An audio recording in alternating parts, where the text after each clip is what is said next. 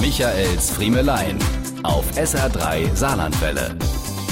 Bärlauch hat das Gummomobil ausgeliefert und die passenden Kochideen gleich dazu. Und die können wir doch alle immer wieder gebrauchen. Kaum sind wir morgens aufgestanden, quält uns die immer gleiche Frage. Nein, nicht wo Hannischen gestern Abend mehr Strimp ausgezogen, sondern was solle man halt mal kochen?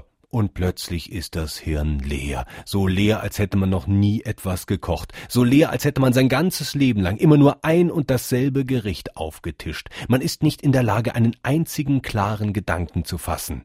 Dann, wenn sich die erste Blockade gelöst hat, kommen solche verzweifelten Versuche zum Tragen wie ein mir kindet doch immer wieder Spaghetti mit Hackfleischsoße koche, die aber in aller Regel abgelehnt werden mit der nicht ganz von der Hand zu weisenden Begründung, die haben wir doch vorgestern erst gehabt.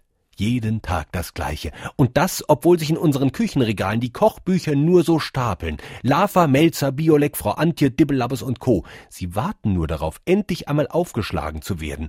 Aber aus den meisten dieser Magenschwarten wurde auch nie nur ein Schwartenmagen zubereitet. Voller schöner Ideen fürs Mittagessen liegen sie so da vor sich hin und fristen ein Dasein als geschätzte, aber nie ausprobierte Ratgeber.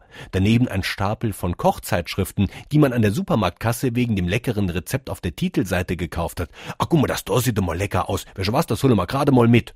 Und dann ist da trotzdem wieder die Frage. Aber was kochen wir dann halt?